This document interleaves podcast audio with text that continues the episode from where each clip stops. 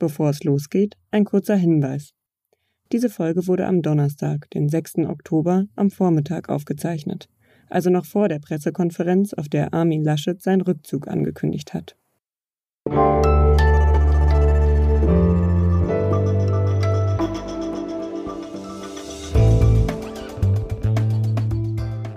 Das Politikteil, der wöchentliche Politik-Podcast von Zeit und Zeit Online. Es ist ernst, liebe Hörerinnen und Hörer. Nehmen Sie es bitte auch ernst. Tina, um Gottes Willen, was ist los?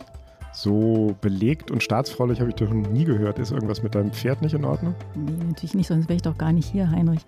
Nein, das war doch die Kanzlerin bei Corona, als sie uns so eindringlich ins mm. Gewissen geredet hat. Aber eigentlich ist es auch jetzt ernst, gilt es eigentlich auch für das Thema, was wir heute haben. Hier ist das Politikteil, der politische Podcast von Zeit und Zeit Online. Ich bin Tina Hildebrand, ich bin Chefkorrespondentin der Zeit in Berlin. Und ich bin Heinrich Wefing, ich leite das Politikressort der Zeit in Hamburg. Jede Woche sprechen wir in das Politikteil mit einem Gast eine Stunde lang über ein Thema. Und heute sind wir ganz ernst. Nehmen Sie uns bitte auch ernst. Ja, momentan erleben wir politisch besonders spannende Zeiten. Für manche beginnt was Neues. Darüber haben wir letzte Woche gesprochen. Und für andere geht etwas zu Ende. Und das gilt besonders für die Partei, die die letzten 16 Jahre regiert hat und die Republik mit am meisten geprägt hat, die CDU. Jetzt ist erstmal die Hoffnung zu Ende gegangen, an einer Regierung beteiligt zu sein in absehbarer Zeit. Nach einer Sondierungsrunde haben erst Grüne und dann noch FDP entschieden, dass sie zunächst nicht weiter mit der Union verhandeln wollen. Und damit stellt sich noch mehr als seit der Wahl die Frage, ob da vielleicht noch mehr zu Ende geht als nur eine lange Regierungszeit. Und genau darüber wollen wir sprechen mit einem Gast, der ein Buch geschrieben hat über die Erschöpfung des deutschen Konservatismus. Ein Buch, von dem unser Kollege Matthias Geis sagt, es sei das Beste, das derzeit auf dem Markt ist. Unser Gast hat sich außerdem neben vielen anderen besonders ausgiebig mit dem Neoliberalismus und der Moderne beschäftigt. Er war Professor in Frankfurt und lehrt aktuell in Kopenhagen. Herzlich willkommen, Thomas Biebricher. Hallo. Herzlich willkommen, Herr Biebricher. Und vielen Dank, dass Sie äh, es möglich gemacht haben, hier zu sein denn gestern Abend waren Sie noch in Dänemark. Ganz richtig. Äh, es geht viel hin und her im Moment. Genau. Ja, und wie jeder Gast haben Sie uns auch ein Geräusch mitgebracht.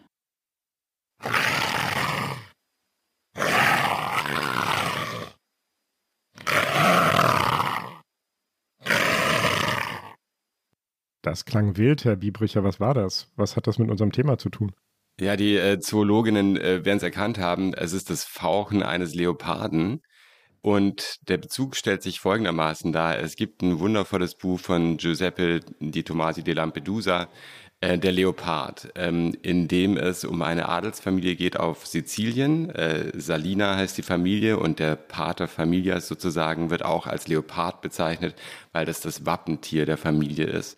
Und dieser adlige Fürst gibt dann irgendwann das Motto aus im 19. Jahrhundert im Zuge des Risorgimento, dass sich angesichts der Turbulenzen der Zeit nun alles ändern müsse, damit alles bleiben kann, wie es ist. Und ähm, das bringt eigentlich einen gewissen Konservatismus ganz gut auf den Punkt. Einer, der gar nicht so sehr zurückblickt, sondern eigentlich eher immer schon vorausschaut und immer schon versucht, an den kleinen Schrauben zu drehen, damit nie ans große Rad äh, gepackt werden muss sozusagen und die Brüche nicht zu massiv werden. Und dazu kommt eben auch nochmal, ähm, dass es auch sehr schön das Paradoxe auch schon aufscheinen lässt, was oftmals äh, im Konservatismus auch eine Rolle spielt, dass eben gerade alles verändert werden muss, damit dann doch alles bleiben kann, wie es ist. Ähm, und man sieht auch daran schon, dass es möglicherweise eine eher tragische Geisteshaltung ist, weil das eben nicht unbedingt gelingt. Na, wollen wir mal gucken, ob wir einen Leoparden in der ähm, Union, in der CDU ausmachen können. Aber vielleicht hören wir erst mal rein, wie die Woche so klang für die CDU. Eineinhalb Wochen nach der Bundestagswahl haben Grüne und FDP erste Weichen für eine Ampelkoalition mit der SPD gestellt. Bereits morgen wollen alle drei Parteien zu einem mehrstündigen Sondierungsgespräch zusammenkommen. Zuerst gaben es heute Vormittag die Grünen bekannt, dann auch die FDP.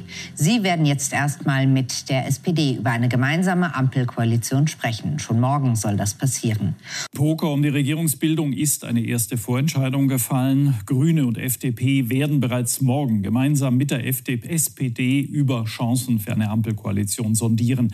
Das beschlossen die Gremien der beiden Parteien. Mit der Union solle es vorerst keine weiteren Treffen geben. Während CSU-Chef Söder Söder das als klare Absage wertete, hält CDU-Chef Laschet an der Möglichkeit einer Jamaika-Koalition weiter fest. Herr Biebricher, was erleben wir momentan? Die CDU, eine Partei, die in der Realität einer Niederlage ankommen muss und sich damit ziemlich schwer tut? Oder doch eine Nummer größer, die Selbstauflösung der letzten Volkspartei in Deutschland, vielleicht in Europa? Also die Selbstauflösung ist auf jeden Fall im Moment noch aufgeschoben, denn im Moment ähm, gibt es ja mindestens noch so eine Gnadenfrist, äh, solange eben noch nicht feststeht, dass die Ampel tatsächlich funktioniert. Ich halte es für eher unwahrscheinlich, dass das jetzt nicht zustande kommt, aber es ist natürlich möglich. Also wir haben schon gesehen, dass ähm, Dreier-Koalitionsgespräche scheitern können. Und von daher kann, glaube ich, die CDU im Moment gar nicht anders, als eben immer noch zu sagen, im Falle des Falles ähm, stehen wir bereit, auch wenn das keine besonders glückliche Figur gerade macht, äh, sagen wir es mal so. Ähm, und gleichzeitig ist es klar, dass äh, die CSU äh, sich den Schuh nicht anziehen muss sozusagen äh, und eher schon signalisiert, dass sie nicht mehr dran glaubt. Aber Armin Laschet muss da jetzt noch sozusagen bereit stehen. Das ist auch persönlich für ihn wahrscheinlich ähm, ja, die letzte Chance, so, so richtig in der Mitte des Geschehens zu bleiben. Und ich glaube erst, wenn tatsächlich feststeht, dass die Ampel kommt, wenn sie denn kommt, dann wird schon, äh, sagen wir mal, so ein Interregnum anbrechen in der CDU. Und ähm, da wird es einige Turbulenzen geben. Ob das dann gleich die Selbstauflösung ist, das sehe ich noch nicht so, aber das wird schon wild werden. Aber Herr Biebricher, man hat doch, Sie sagen, die CDU steht bereit oder muss den Eindruck erwecken, sie steht bereit. Aber genau das ist doch der Eindruck, den man gewonnen hat jetzt seit der Wahl, dass sie eigentlich gar nicht richtig geschäftsfähig ist, weil sie komplett zerstritten ist. Hat Sie das überrascht, wie das jetzt nach der Wahl, wie die Partei sich präsentiert hat. Man hat ja schon ein bisschen den Eindruck, kaum ist jetzt Merkel wirklich weg, bieten die ein unglaublich desaströses Bild. Ja, also richtig überrascht hat mich ehrlich gesagt nicht, denn also wir kennen alle die Zerwürfnisse, ähm, die schon stattgefunden haben und das ist ja nun wirklich nur notdürftig wieder zusammengezimmert worden, äh, dieses Unionsgebilde für den Wahlkampf. Und auch im Wahlkampf gab es immer wieder äh, Misstöne ja auch. Ähm, und noch kurz vor der Wahl wurden solche Sachen eingestreut, dass man mehr oder weniger schon Schadensbegrenzung, prophylaktische Schadensbegrenzung äh, betrieben hat und äh, schon die Schuld hier und dort abgeladen hat. Und dass das jetzt zerbröselt, überrascht mich nicht. Wenn es wirklich in die Opposition geht, das ist für eine Partei wie die SPD was anderes. Ähm, die halten sich dann irgendwie an ihrer Programmatik fest und so weiter. Für für die CDU ist es hart. Das ist eine Partei, die ganz ausdrücklich äh, von sich glaubt, dass sie an die Macht gehört und nicht so ganz genau weiß, was in der Opposition soll, glaube ich. Wäre die denn aus Ihrer Sicht regierungsfähig nach allem, was sie da so jetzt präsentiert? Also würde sie sich im Moment des dann doch Regierens irgendwie reorganisieren? Also ich würde das für eine sehr ungünstige Entwicklung tatsächlich fürs Land halten, äh, wenn wir nun doch mit einer Jamaika-Koalition enden würden weil nun ja, also der Zustand ist schon sehr desolat, würde ich sagen, der Union. Also intern einfach zwischen CDU und CSU, auch innerhalb der CDU, äh, würde ich sagen, da äh, ist schon so viel an Gräben jetzt auch aufgerissen worden und äh, Sie haben es gesagt, ähm, also nicht geschäftsfähig äh, ist natürlich schon eine harte Bewertung, aber das trifft schon in gewisser Weise und von daher, äh, ja, es wäre auf jeden Fall nicht das, was ich mir wünschen würde, muss ich ganz ehrlich sagen.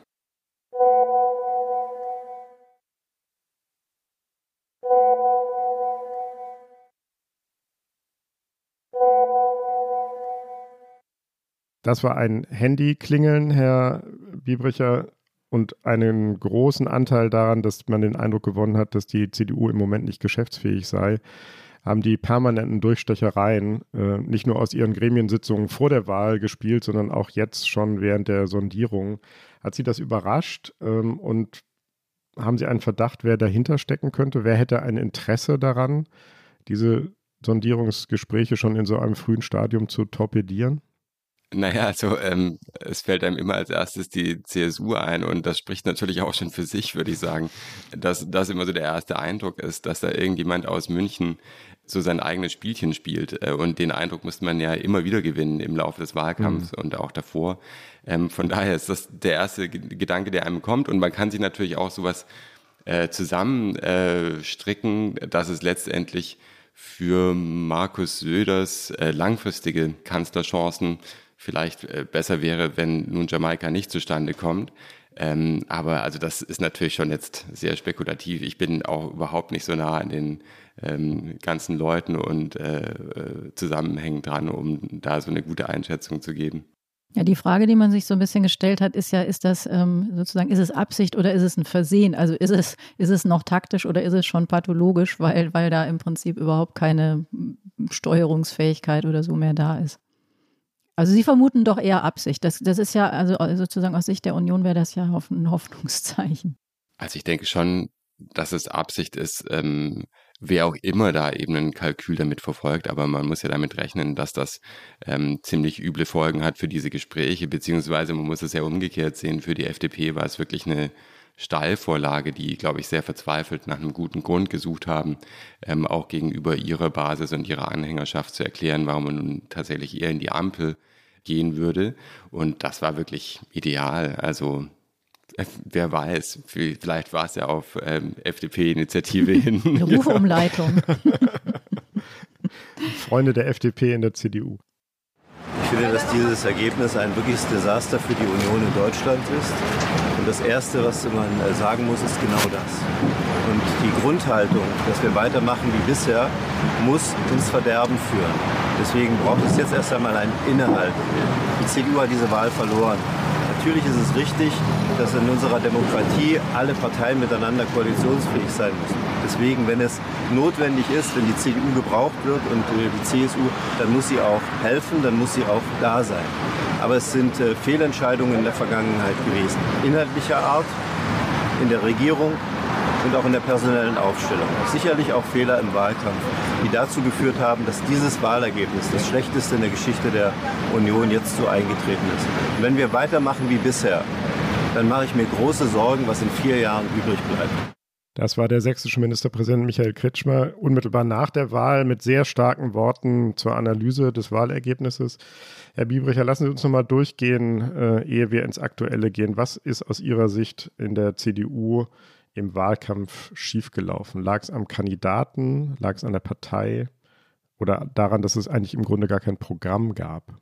Oder all of the above? All of the above. Perfekter Sturm, würde ich sagen, für die CDU, ähm, weil da einfach so viele Sachen zusammengekommen sind. Es ist ein, also man weiß wirklich gar nicht, wo man anfangen soll. Es ist ein sehr langes ähm, Führungsvakuum das ja zunächst mal gegeben ist. Das beginnt gewissermaßen schon in dem Moment, wo Angela Merkel den Parteivorsitz abgibt. Dann gibt es eine kurze Kram-Karrenbauer-Amtszeit und dann kommt Corona und gleichzeitig ähm, entsteht eben dieses Führungsvakuum, das sich einfach unglaublich lange hinzieht. Also eigentlich bis dann zur Entscheidung über die Kanzlerkandidatur ähm, ja letztendlich. Und damit in Verbindung muss man natürlich sagen, ist das eine Kampagne, die im Vergleich etwa zur SPD-Kampagne ja mit unglaublich heißer Nadel äh, gestrickt worden ist ähm, und ganz kurzfristig dann letztendlich auf den Kandidaten ausgerichtet werden musste und dementsprechend allgemein, vage und ungefähr, also selbst für CDU-Standards, ne? Also weil das sind ja nun nicht diejenigen, die sich so stark positionieren, ähm, aber selbst für CDU-Standards, glaube ich, sehr, sehr, sehr vage gehalten und eben auch wirklich aus der Not heraus.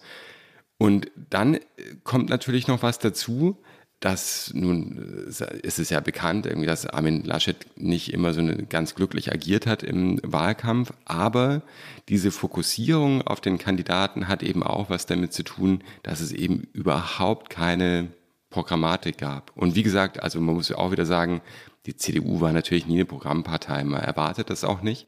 Das wäre ein ganz falscher Anspruch, aber man braucht eben für diejenigen, die Wahlkampf machen, eben auch, braucht man irgendwas, was die sagen können, woran sich die Leute so ein bisschen festhalten können.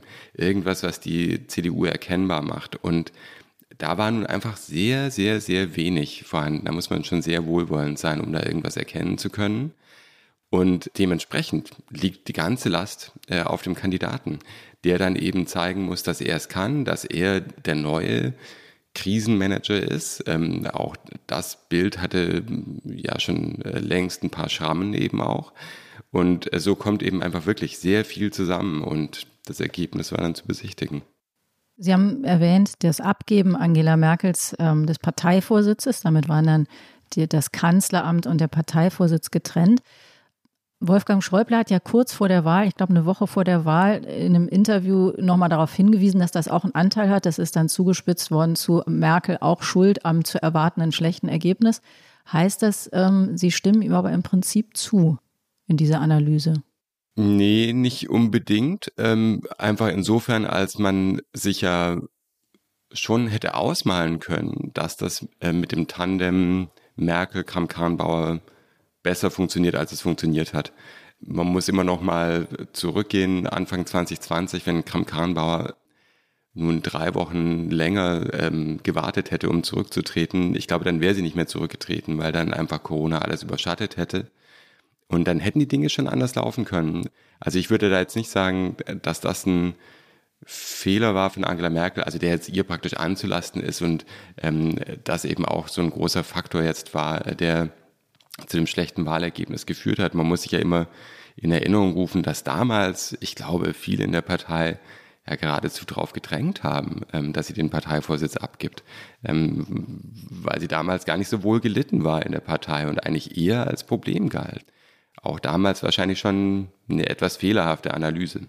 Ich würde gerne noch einmal, lieber Biebrecher, eine Frage zum Kandidaten stellen. Armin Laschet war sicherlich kein starker Kandidat. Er hat viele Fehler gemacht. Gleichwohl ist für mich immer noch ein bisschen unerklärlich, wie sehr er dann demontiert worden ist und wie sehr er zum Gegenstand von Hass und Häme geworden ist. Es war ein leidlich erfolgreicher, leidlich sympathischer, leidlich äh, beliebter Ministerpräsident eines großen äh, Landes in Deutschland. Und jetzt hat man den Eindruck, das ist ähm, eine fast tragische, äh, jedenfalls komplett demontierte Figur. Was ist da in diesen Wochen des Wahlkampfs passiert, dass das mit ihm geschehen konnte?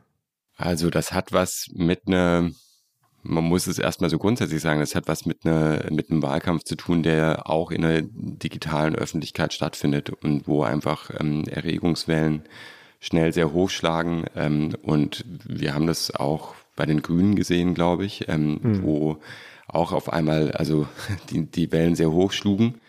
Es hat aber natürlich auch was damit zu tun, dass Laschet dann doch letztendlich der große Rückhalt in der Union gefehlt hat ähm, und man eigentlich den Eindruck hatte, dass da nicht die ganze Partei beziehungsweise die beiden Parteien komplett hinter ihm stehen. Es ist beinahe so, als, äh, als hätte da so ein, so ein öffentlicher, ich weiß auch nicht, wie ich es ausdrücken soll, ähm, als hätte man also Angst und Schwäche gespürt beinahe äh, bei Laschet und dann haut man immer noch weiter drauf. So den Eindruck macht es ja manchmal. Und also wir kennen solche Phänomene, glaube ich, dass dann irgendwann mal so eine, so eine Meute Blut riecht und dann auch nicht mehr locker lässt. Ähm, also das geht natürlich auch in die Richtung von Journalisten und Journalistinnen. Aber man muss es natürlich auch sagen, es wurde denen ja auch leicht gemacht. Man muss immer wieder auf die CSU verweisen, man muss auf diverse Leute in der CDU verweisen, ähm, die eben immer wieder den Eindruck gemacht haben, dass sie einfach nicht so richtig an den Kandidaten Laschet glauben und möglicherweise sogar hinter vorgehaltener Hand äh, sich darüber freuen, wenn der immer mal wieder an bestimmten Situationen scheitert. Herr Biebricher, Sie haben eingangs den Leoparden zitiert und sozusagen damit eine, eine längere Strecke aufgemacht und den, den Konservatismus umweht ja schon länger so ein Hauch von Melancholie und auch Vergeblichkeit holt die CDU jetzt nach, was im restlichen Europa im Grunde schon Normalität ist, nämlich eine Art von, von Abstieg, von Vergehen des Konservativen. In Westeuropa regiert kaum noch ein konservativer Regierungschef, bis äh, auf einen, der im Moment in der großen Bredouille steckt, Sebastian Kurz, da werden wir sicher auch noch drauf kommen. Worin besteht diese Krise des Konservatismus, die Sie ja in Ihrem Buch beschreiben? Das ist ja, Ihr Buch hat, trägt das ja im Titel.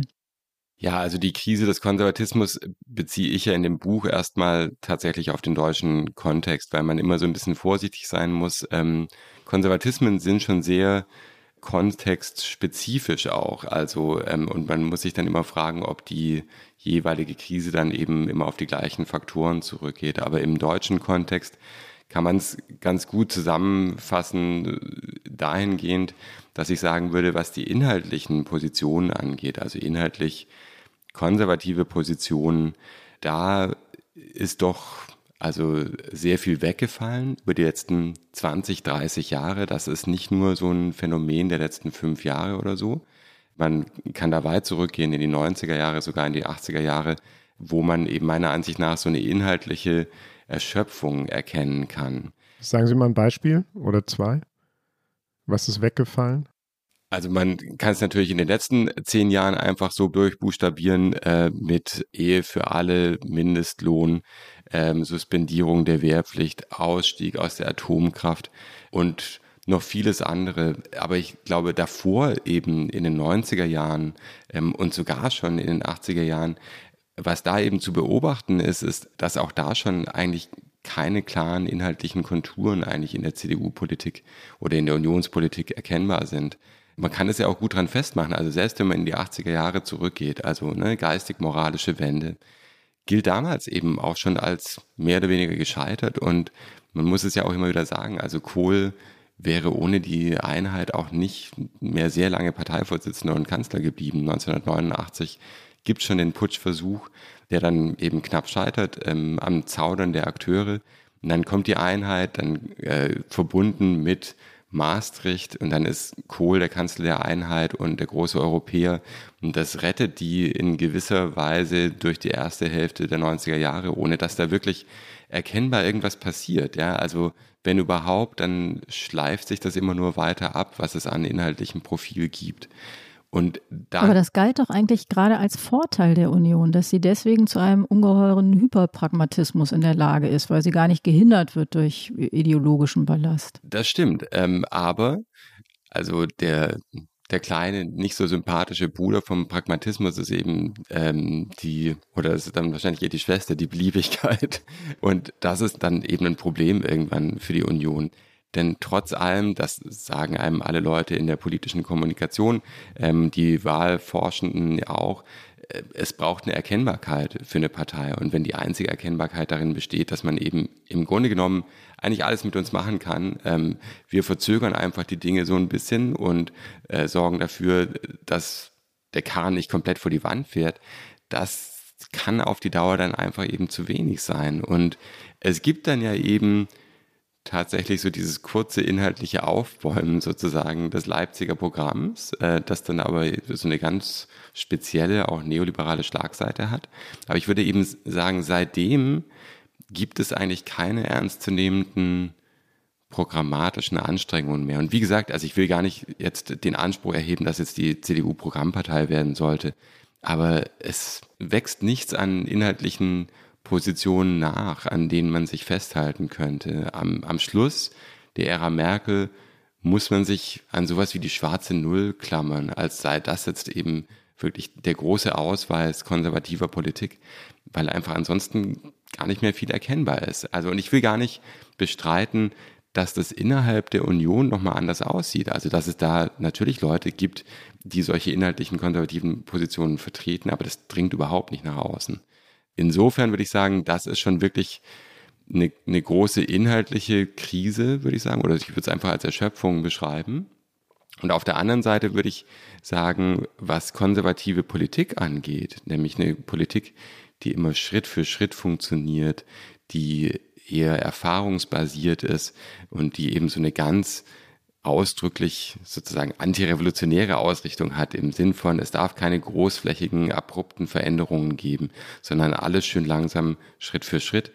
Das hat die Union lange Zeit ja so gemacht und ich glaube, das hat sie in den letzten zehn Jahren ähm, an der Macht gehalten und ihnen eben auch teilweise wirklich große Wahlerfolge äh, beschert. Aber dieses Image ist jetzt nun eben auch ähm, so ein bisschen angekratzt, nicht zuletzt wegen Corona. Und äh, das spielt dann eben auch nochmal in den aktuellen Ergebnissen eine Rolle.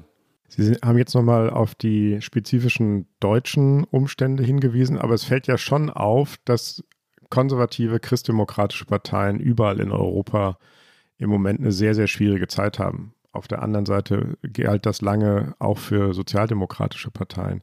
Unsere Kollegen Matthias Kruper und Jan Ross haben in der aktuellen Ausgabe der Zeit gerade mit Blick auf die Konservativen und Christdemokraten in Europa geschrieben, dass die ganz generell eigentlich unter zwei Problemen leiden. Zum einen ist ihnen rechts eine autoritäre populistische Alternative erwachsen, mit der man in Deutschland noch einigermaßen gut klarkommt, in anderen Ländern aber viel schwieriger oder gar nicht. Und das zweitens die Verbindung von marktfreundlicher Wirtschaftspolitik mit einer eher konservativen Gesellschaftspolitik nicht mehr funktioniert. Also Kirche und Kapitalismus, um es ganz platt zu sagen, das funktioniert nicht mehr. Unter anderem auch deswegen, weil die rechte Alternative jetzt eine klar Antiglobalisierungspolitik betreibt.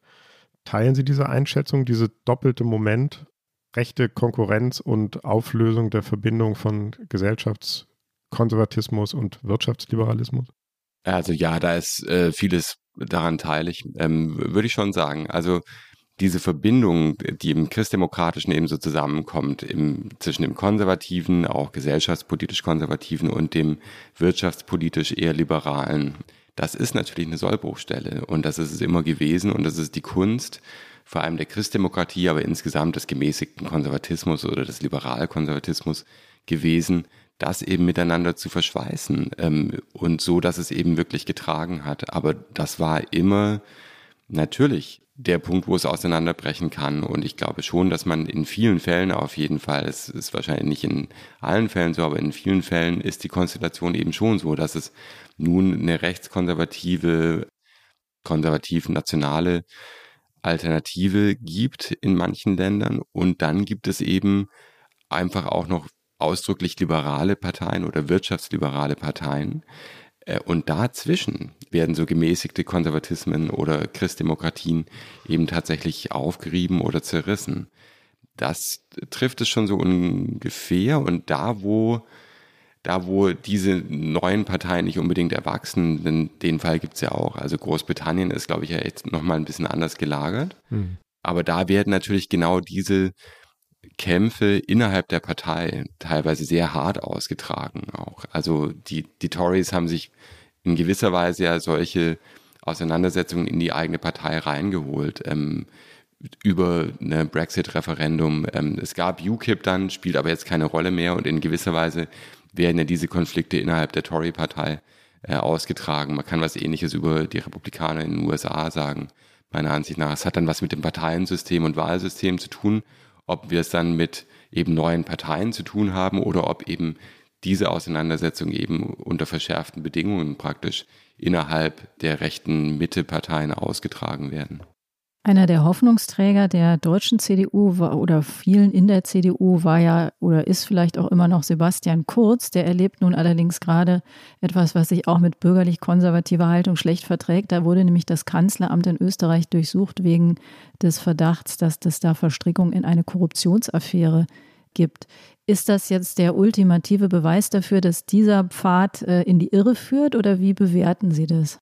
Man musste schon so sagen, das sind äh, so Entwicklungen, die einen nicht so völlig überraschen in diesen Konstellationen. Also ähm, man blickt noch ein bisschen weiter in den Süden und da sehen wir äh, diese hochpersonalisierten rechte Mitte-Parteien, wenn man sie noch mittig äh, bezeichnen möchte, die komischerweise auch immer mal wieder mit äh, Korruptionsvorwürfen konfrontiert sind. Sie meinen in Italien? Ja, genau, in Italien, genau, genau. Mhm. Berlusconi ist der, ist der Archetyp mhm. ähm, all dieser Parteien, glaube ich, beziehungsweise die Forza Italia war der Archetyp all dieser äh, Parteien. Und ich glaube, ich kann natürlich jetzt nicht beurteilen, ähm, wie dieses Verfahren ausgeht, aber insgesamt ist es eine Entwicklung in der rechten Mitte, äh, die durchaus man kann sagen, sogar die dominante Strategie darstellt, hat man das Gefühl, ähm, dass man Parteien so umbaut, dass sie eben hochgradig personalisiert sind. Ähm, wie gesagt, in Italien ist das alles vorgemacht worden, meiner Ansicht nach. Und ähm, Sebastian Kurz ähm, hat das in Österreich eben auf eine ähnliche Art und Weise gemacht. Und man hat sich ja auch immer mal gefragt, ob eigentlich die CSU und Markus Söder sich davon äh, was abschauen wollen. Ich glaube, es war auch eine der Sorgen, die die CDU dazu bewogen hat, dann doch eher mit Armin Laschet mhm. zu gehen.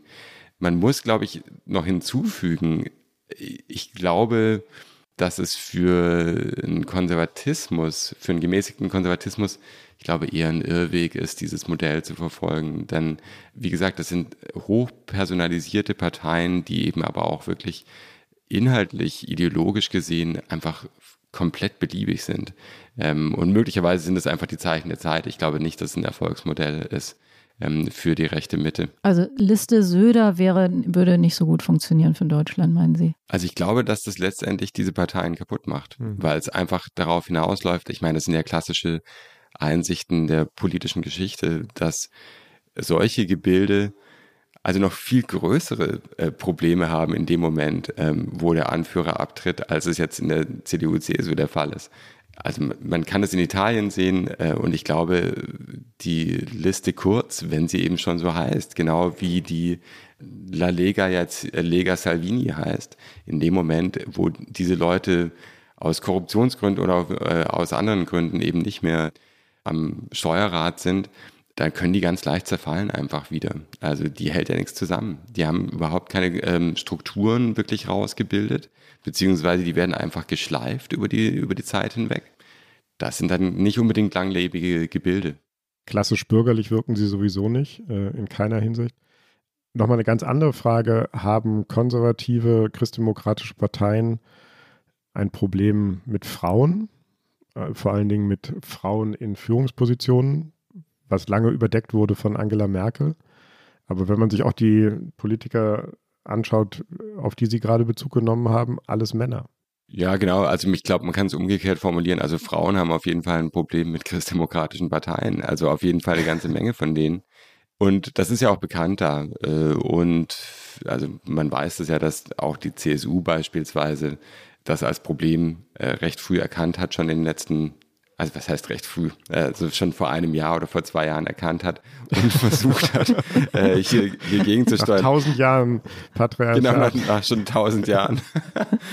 Aber nichtsdestotrotz, äh, ja, man sieht nicht so richtig den Effekt eigentlich. Also und ich glaube schon, was jetzt die Union angeht, hat man sich einfach viel zu lange darauf ausgeruht, dass man ja nun eben also nicht nur eine Frau, sondern eine ostdeutsche Frau auch noch eben äh, als Kanzlerin hat. Und das dient dann als Ausweis dafür, äh, dass ja in der Union jeder und jede äh, was werden kann. Und dann dahinter ist einfach nicht viel nachgewachsen. Also man muss natürlich schon immer sagen, Kram-Karrenbauer, Ursula von der Leyen waren ja nun wirklich auch oder sind Politikerinnen, ähm, die natürlich auch eigentlich bis ganz nach oben gekommen sind. Also das darf man ja nicht vergessen.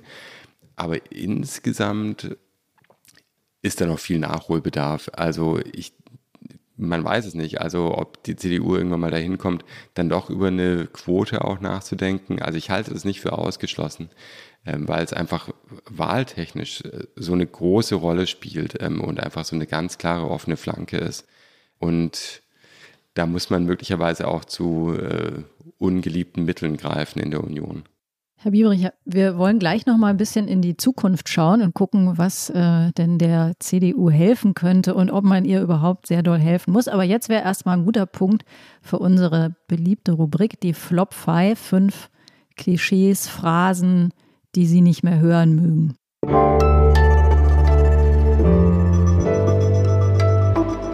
Die Flop 5. Was ist Ihr erster Flop?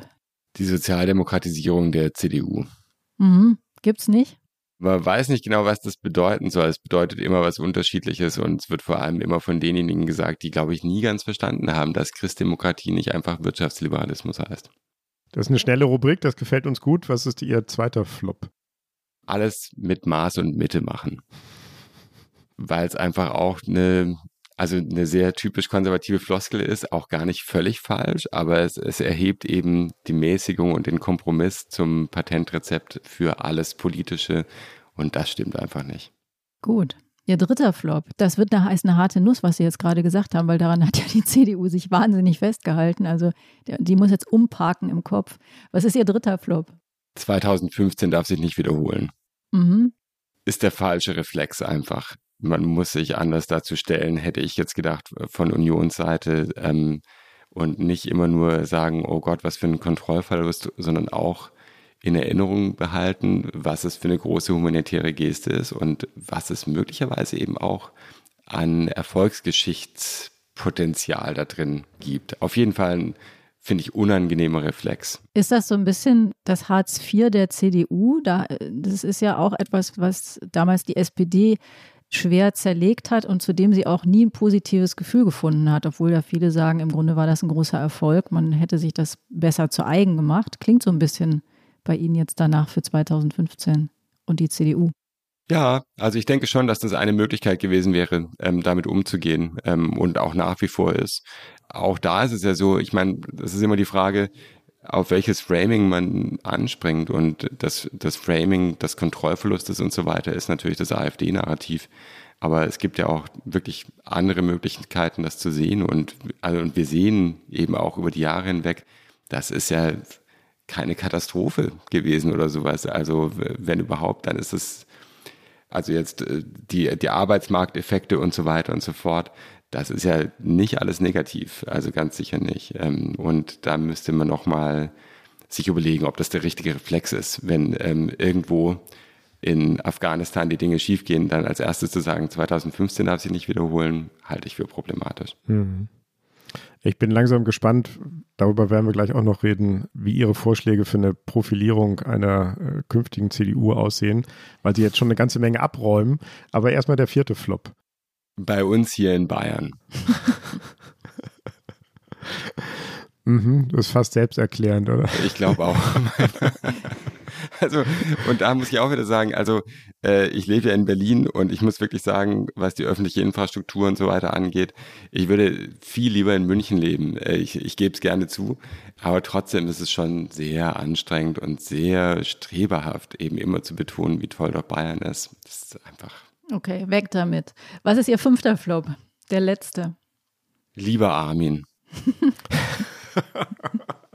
Weil es einfach wirklich es kam einfach immer so ein bisschen verlogen rüber, muss ich sagen. Und ich konnte es dann nicht mehr so gut hören. Hm, und Sie meinen, das hat man auch gemerkt, ne?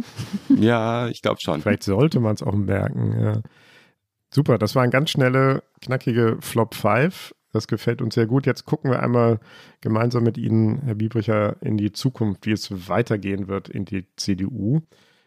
Da versprechen jetzt ganz viele die berühmte, auch so ein Flop eigentlich, schonungslose Aufarbeitung wir werden uns ganz ehrlich machen über die Ergebnisse der Wahl. Ist das nicht einfach totaler Quatsch und selbstzerstörerisch? Ist es nicht viel erfolgversprechender und konservativer, auf ein Carry-on regardless zu setzen und nach vorne zu schauen? Ja, würde ich schon sagen. Also das ist eine Sache, die einfach intern betrieben werden muss. Also man muss das natürlich ne, nach, nach, dem, nach dem Fußballspiel ne, gibt's die, gibt's die Nachanalyse mit der Mannschaft zusammen, intern und so, aber man trägt das nicht nach außen. Das interessiert, glaube ich, niemanden.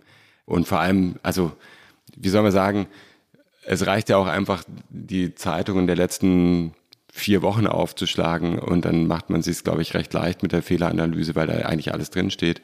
Und es ist aber eben auch schon viel gesagt davon. Ich glaube, ich glaube auch ehrlich gesagt nicht, dass das wirklich dazu kommen wird. Ich glaube wirklich eher, dass es so sein wird, wenn tatsächlich feststeht, dass es in die Opposition geht, dann wird es da einfach wirklich zu Turbulenzen kommen. Ich glaube, dann wird da nicht hier schön diszipliniert aufgearbeitet oder sowas.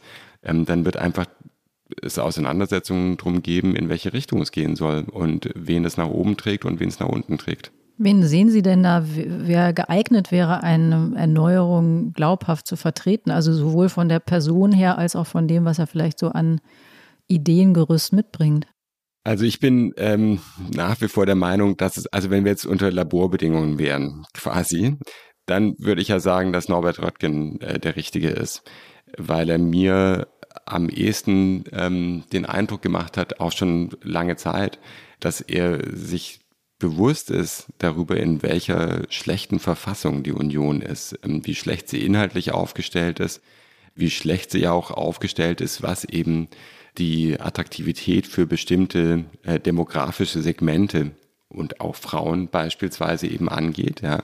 Und wir wissen, dass Jungwähler ne, mhm. sieht ganz schlecht aus für die Union. Da hat er ein großes Problembewusstsein und ich traue es ihm auch intellektuell eigentlich zu, hier interessante Angebote zu machen.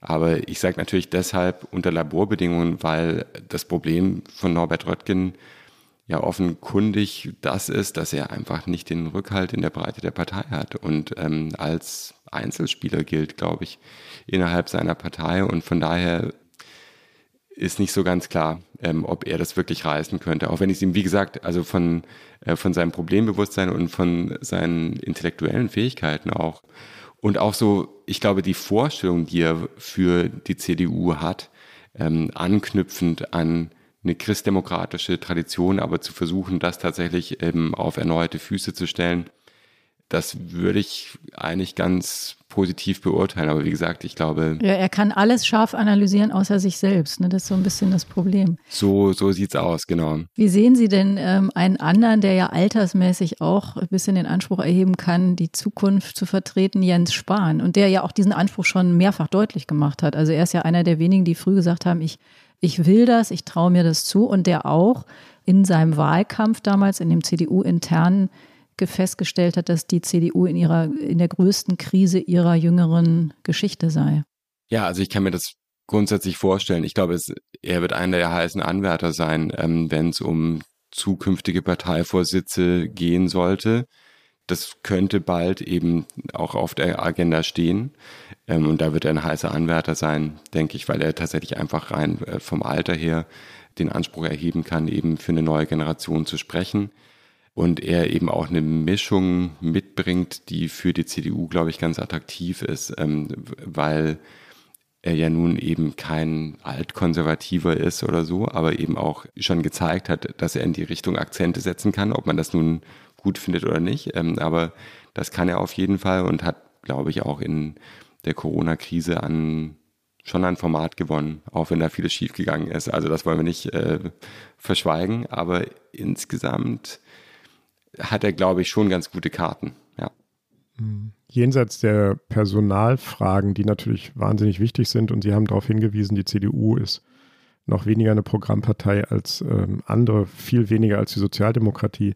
Trotzdem noch einmal gefragt, ähm, Million Dollar Question, was könnten programmatische Neuausrichtungen sein für die Union? Ein paar haben Sie ja eben schon abgeräumt. Also man müsste jetzt womöglich auch noch die Quote einführen was auch jetzt nicht unmittelbar konservativ zu sein schiene. Sie wollen nicht so sehr das Migrationsthema bespielen. Also, wie kann sich eine Union in Zukunft profilieren in dem schmalen Raum, den Sie beschrieben haben, zwischen AfD und einer womöglich erfolgreich regierenden FDP?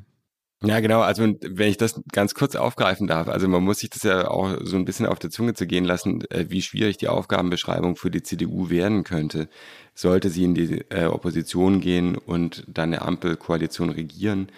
Denn dann muss man schaffen, Profil zu gewinnen in einer Situation, wo man die ganze Zeit mit der AfD und mit der Linken äh, gegen die Regierung stimmt, eine Regierung, die nicht rot-grün ist, sondern eben auch eine FDP äh, mit dabei hat.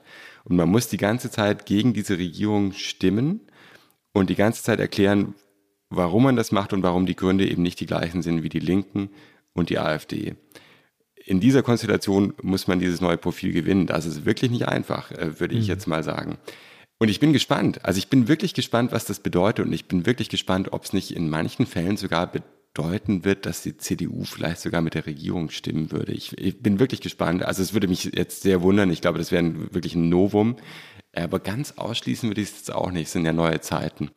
Aber genau, also jetzt, um auf die Frage zurückzukommen. Also das ist natürlich jetzt nicht so äh, mein Hauptberuf, mir zu überlegen, äh, wie jetzt äh, so moderne konservative Politik aussehen ähm, könnte. Äh, ich will, ich will zwei Sachen aber sagen, auch also das ist wahrscheinlich jetzt wirklich einfach aus dem akademischen Raum gesprochen, ich weiß es nicht. Also die eine Sache ist die Sache mit dem Klimaschutz und Umweltschutz und so weiter. Und äh, also was ich da einfach vermisst habe, also jetzt nicht im Wahlkampf, das hätte man nun nicht einfach jetzt in den Wahlkampf reinwerfen können, weil es eben erstmal äh, vielleicht kein Gewinnerthema ist, aber ich habe einfach schon über Jahre und Jahrzehnte eigentlich vermisst, dass die CDU versucht, ein wirklich konservatives Narrativ in Hinblick auf ähm, Klimawandel, Umweltschutz und so weiter ähm, zu entwickeln, weil es ja einfach mhm. auf der Hand liegt, dass das Bewahrung der Schöpfung ist einfach. Und mich wundert es insofern, als die Argumentationsstruktur, und wie gesagt, das klingt jetzt vielleicht einfach sehr akademisch, aber also so das große Aushängeschild der Union, ähm, fiskalpolitische Disziplin, Schuldenbremse, schwarze Null und so. Die Rechtfertigung dahinter ist immer zu sagen, wir müssen uns bescheiden, wir müssen den Gürtel enger schnellen, damit zukünftige Generationen eben immer noch einigermaßen gut haben. Wenn nicht sogar besser, aber das sagt heute schon keiner mehr eigentlich. Aber wenigstens nicht wahnsinnig viel schlechter.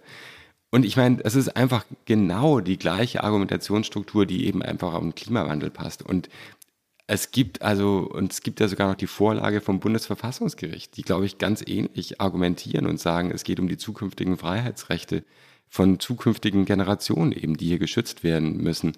Äh, und ich verstehe nicht, dass man äh, das nicht so ausbuchstabieren wollte, weil es einfach auch so eine einfache Möglichkeit gewesen wäre zu sagen, ja, natürlich, wir sind auch noch eine konservative und eine christliche Partei.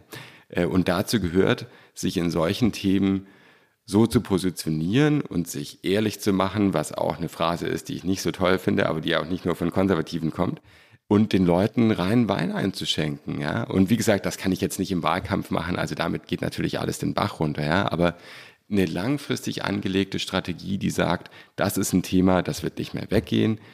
Wie können wir uns dazu positionieren? Dann kann ich natürlich auch nicht mehr die ganze Zeit auf die Grünen draufhauen und sagen, das ist nur eine Verbotspartei, weil wir auch irgendwas verbieten wollen werden, ja, also weil es halt auch nicht anders geht. Aber wir verbieten ja auch schon vieles. Wir verbieten Schulden machen beispielsweise. Also warum auch nicht was anderes verbieten?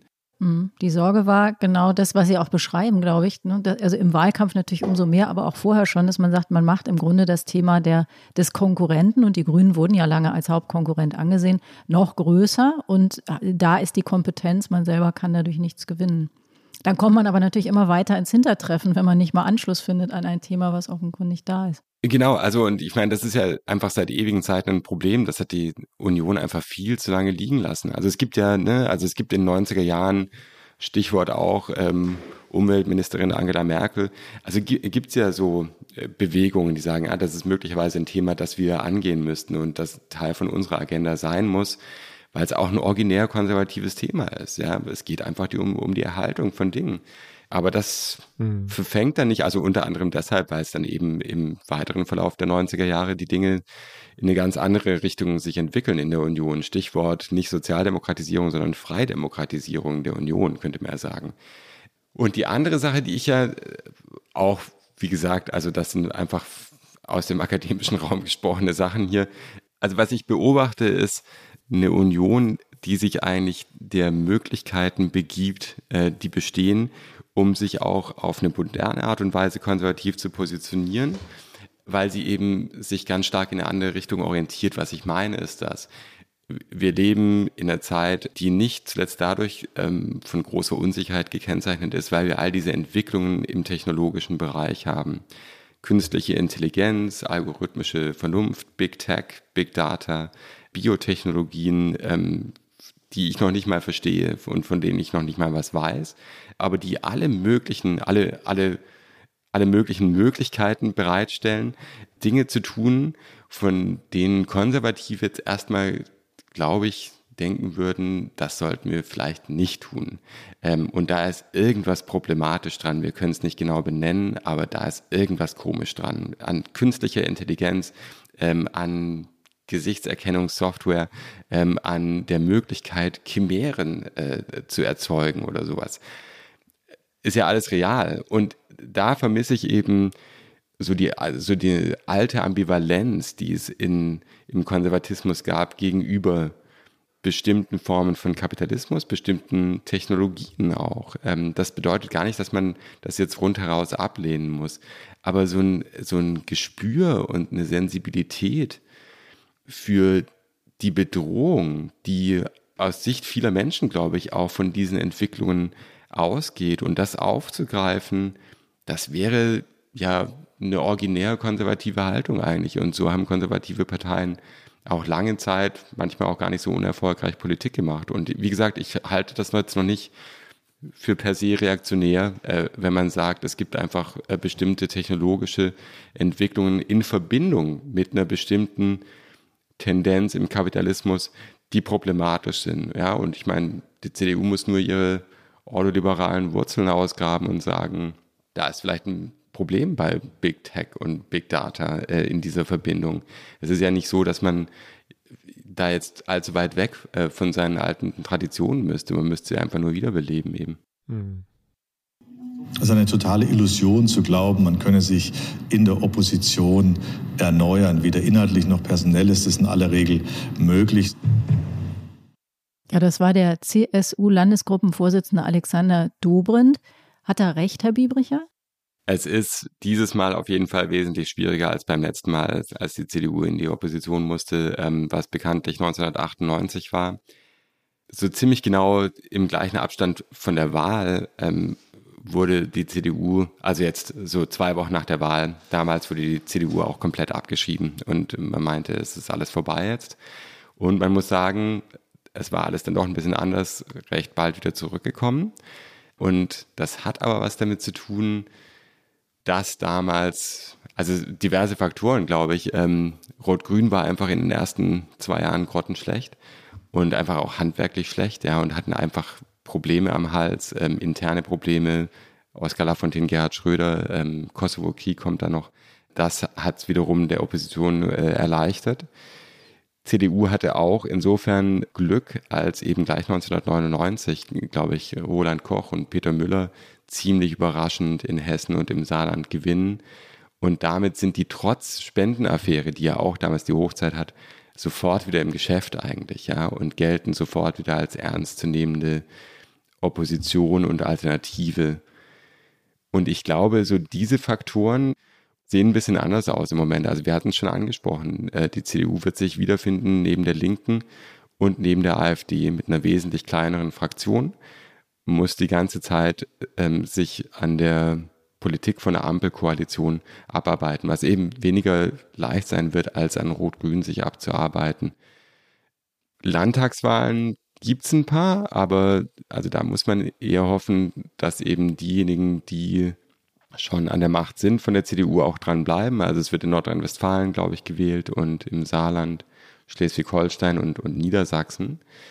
Man könnte sich meiner Ansicht nach insofern ein Signal davon erhoffen, als ähm, Tobias Hans und Daniel Günther, glaube ich, aussichtsreich sind zu gewinnen in ihren Ländern und die wären dann diejenigen, die, glaube ich, als erste eben auch wirklich ernsthaftes politisches Kapital wieder in der Hand hätten, was eben die Neugestaltung oder die Zukunftsgestaltung der CDU angeht. Ich glaube aber insgesamt ist schon was dran an dem, was Alexander Dobrindt sagt. Äh, ich hatte es auch vorhin schon mal angedeutet. So eine, so eine SPD, die sagt dann so, jetzt feilen wir nochmal an unsere Programmatik, während wir in der Opposition sind und überlegen uns nochmal ganz genau und so weiter, während wir jetzt gerade nicht regieren müssen. Die CDU, Raison d'être, ist regieren. Ja, und in dem Moment, wo man nicht regiert, äh, ist, ist schwierig für die. Und deswegen ist es, glaube ich, eben auch nicht ganz von der Hand zu weisen, dass es da schon sehr turbulent werden wird. Denn das ist eine Partei, die so lange an der Macht war, ist es natürlich auch einfach nicht gewöhnt. Und man hat das Gefühl, dass da jetzt gerade vieles auseinanderbricht und da werden einfach politische Unternehmer und, und Unternehmerinnen, ja, werden ja, werden Strategien entwickeln und werden, äh, glaube ich, auch teilweise ins Risiko gehen und versuchen, ähm, da in irgendeiner Art und Weise auch ihre eigenen Schäfchen ins Trockene zu bringen. Wie sehen Sie das denn, Herr Biebricher? Man könnte ja auch sagen, Mission accomplished. Vielleicht wird dann eine, eine CDU, eine solche Form des gemäßigten Konservatismus gar nicht mehr gebraucht. Würden Sie sagen, wir brauchen die CDU noch? Es geht einem schwer über die Lippen, aber ähm, ich würde schon sagen, dass es, dass es nicht so ganz falsch wäre. Äh, ich glaube und bin ehrlich gesagt im Moment dabei, ein, Buch drüber zu schreiben. Ähm, und im Moment bin ich aber jedenfalls der Meinung, dass solche gemäßigt konservativen Parteien schon eine gewichtige Rolle spielen für das Funktionieren von liberalen Demokratien. Man weiß, dass die für entstehende äh, Demokratien schon immer eine große Rolle gespielt haben, ähm, konservative Parteien, je nachdem, wie die sich dazu verhalten, also jetzt einfach in der politischen Geschichte. Und man weiß natürlich auch, dass vom Verhalten konservativer Parteien sehr viel abhängt, was das mögliche ähm, ja, Ableben von Demokratien äh, angeht. Und Stichwort hier einfach natürlich nur die Weimarer Republik.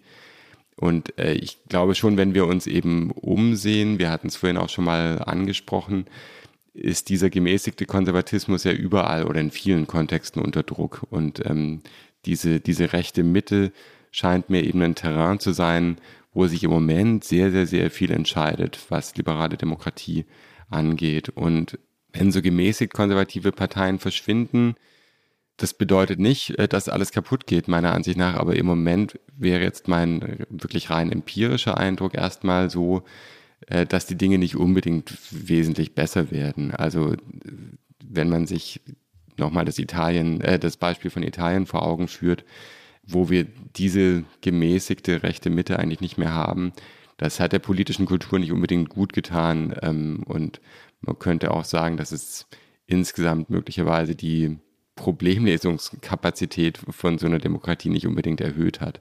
Mhm. Gemäßig konservative Parteien spielen einfach eine große Rolle, weil sie Entwicklungen begleiten können, äh, die sich vollziehen können und bestimmte Milieus mitziehen können.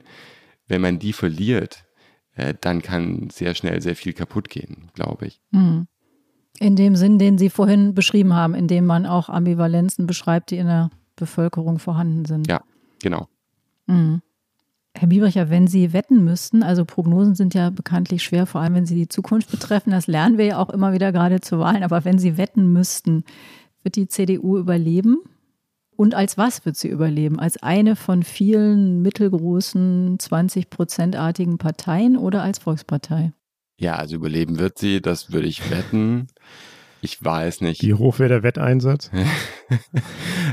Also ich glaube, ich würde schon viel drauf wetten. Doch, ja, ja, ja, ja.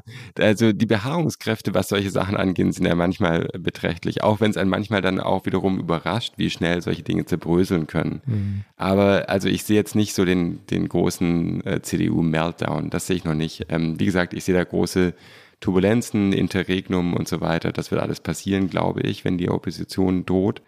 Aber komplett zerlegen tut es sich nicht. Ich glaube aber auf nahe Zukunft nicht ähm, im Volksparteienstatus. Also ich glaube, das wäre ein bisschen äh, überambitioniert im Moment. Also ich meine, man kann natürlich den, den, den Anspruch haben, als Volkspartei zu agieren im Sinn von, äh, wir sprechen eigentlich gefühlt die ganze Bevölkerung an und bespielen alle Politikfelder und so weiter. Ähm, aber man braucht natürlich schon einen hinreichenden Massenzuspruch auch, um eine Volkspartei sein zu können. Und ich sehe jetzt nicht, dass die CDU in naher Zukunft auf die 30 Prozent zugeht, obwohl sie eigentlich nur einen ordentlichen Wahlkampf gebraucht hätte, ne? wie Alexander Dobrindt gesagt hat. Mhm. Dann hätte man natürlich immer noch nicht unbedingt so viele Jungwähler erreicht. Es gab ja mal so ein, so ein die, die Union war ja mal hip sozusagen, angeblich bei Jungwählern. Das war, als noch Karl Theodor zu Gutenberg da war, aber das äh, scheint da nicht in Reichweite zu sein momentan. Er ist nur einen Anruf weit entfernt. Also das ist. Ja. Glauben Sie denn, Herr Biebricher, Sie haben ja auf die Unterschiede hingewiesen, auch zwischen SPD und CDU. Die eine mehr eine Programmpartei, die andere, die sich am, am, aus dem Regieren auch selbst belebt, immer wieder. Kann denn die CDU von der SPD was lernen, was jetzt die, die Wiederaufrichtung angeht? Oder muss sie jetzt einfach auch 16 Jahre warten? Ja, das wäre dann die Sozialdemokratisierung der CDU, ne? In diesem Sinn. Ja, das lässt sich schwer, das lässt sich schwer ähm, so bewerten. In, in diesem Moment jetzt gerade ist wirklich ähm, schwer abzusehen. Es hängt so viel davon ab, eben auch wie eine Ampelkoalition, wenn sie denn kommt, ähm, regieren würde. Davon hängt so viel ab ob es wirklich gelingt, so ein schwieriges Bündnis, das ist ein schwieriges Bündnis, würde ich schon sagen. Ganz, ganz spannendes Bündnis, aber eben auch schwierig und ähm, ob es gelingt, das zusammenzuhalten und ob es gelingt, da eine Politik zu machen, die sich eigentlich nicht die ganze Zeit selbst neutralisiert, das wird, glaube ich, die große Herausforderung sein. Und wenn das eben nicht gelingt, dann wird man es der CDU wesentlich leichter machen, mit dieser Rolle zurechtzukommen und dann muss sie auch nicht 16 Jahre warten. Also das sehe ich jetzt noch nicht unbedingt. Ähm, aber wie gesagt, also im Moment ist es einfach sehr volatil, äh, müsste man, glaube ich, äh, so charakterisieren, ja. Das war es wieder, liebe Hörerinnen und Hörer, das Politikteil, der politische Podcast von Zeit und Zeit Online. Schreiben Sie uns, wenn Sie mögen, ähm, schimpfen Sie mit uns, loben Sie uns, fragen Sie uns, schlagen Sie uns Themen vor. Unsere Mailadresse lautet daspolitikteil.zeit.de. Ja, und an dieser Stelle sagen wir Danke, wie immer, unserer fabelhaften Produktionsfirma, den Pool Artists, Carlotta Wald, die uns hilft bei der Vorbereitung und Recherche, bei Pia Rauschenberger, die unsere Patin bei Online ist und natürlich bei Ihnen, lieber Herr Biebricher, dass Sie auch heute extra früh aufgestanden sind nach einem anstrengenden Tag gestern in Dänemark. Nächste Woche hören Sie hier wieder unsere Kollegen Eliana Grabitz und Marc Brost mit der nächsten Folge von Das Politikteil. Und bis dahin gibt es die vielen anderen Podcasts aus der fabelhaften Podcast-Welt von Zeit und Zeit Online. Was jetzt? Alles gesagt oder das Zeitverbrechen? Ja, Herr Biebricher, und Sie bekommen natürlich noch die Tasse, die jeder Gast, jede Gästin bekommt, die hier bei uns ist, die Politikteil-Tasse, die man auch im Fanshop sich selber besorgen kann, aber Sie bekommen sie frei Haus geliefert. Und Sie haben natürlich ähm, mit einem kleinen Nebensatz mich auch nochmal sehr neugierig gemacht, nämlich das Buch, das Sie erwähnt haben, das Sie schreiben. Kann man da schon mehr zu erfahren? Also nur so viel, dass es nächsten Herbst erscheint. Und, ähm, also es geht um vier Fälle. Also und deswegen, Sie haben es schon gehört, irgendwie, mich interessiert gerade Italien, sehr Italien, mhm. Frankreich, Großbritannien und USA wo eben die rechte Mitte in, aus, ich glaube, aus unterschiedlichen Gründen, teilweise überlappenden Gründen eben umkämpft ist, äh, wo, wo gemäßigte Konservatismen Schwierigkeiten haben und es geht mehr oder weniger um eine Analyse dessen, was da in den letzten 30 Jahren passiert ist und dann abschließend zu versuchen, daraus Schlussfolgerungen für den deutschen Kontext zu ziehen. Oh, wann kommt es raus nochmal? Was haben Sie gesagt? Nächsten Herbst. Im Herbst? Ja. So lange muss die CDU dann durchhalten. Ne? ja, ja, ja, ja. Oder so lange muss die Ampel durchhalten und dann kann die CDU richtige Schlüsse daraus ziehen. Ja. dann naht Rettung. Also das Buch zur Krise der CDU haben Sie dann geschrieben. Ja, beziehungsweise ich glaube es ist halt schon, also es ist ja wirklich, man könnte ja denken, es gibt wirklich so eine, so eine Krise des gemäßigten Konservatismus oder der rechten Mitte oder so. Mhm. Und die Frage ist eben unter anderem, ob es denn wirklich so eine uniforme Krise gibt oder ob das nicht wirklich sehr, sehr, sehr kontextuelle Faktoren sind, ähm, die da eine Rolle spielen ähm, in, den, in den jeweiligen Zusammenhängen eben dann. Ähm, oder ob sich eben doch irgendwas daraus ableiten lässt als, als akademische oder intellektuelle oder auch politische Schlussfolgerungen eben, ne, was das bedeutet, der Umgang eben zum Beispiel mit diesen autoritär-konservativen Alternativen ähm, oder, oder alle möglichen anderen Sachen, die da auch noch eine Rolle spielen. Hm. Wir sind sehr gespannt. Vielen Dank. Dankeschön.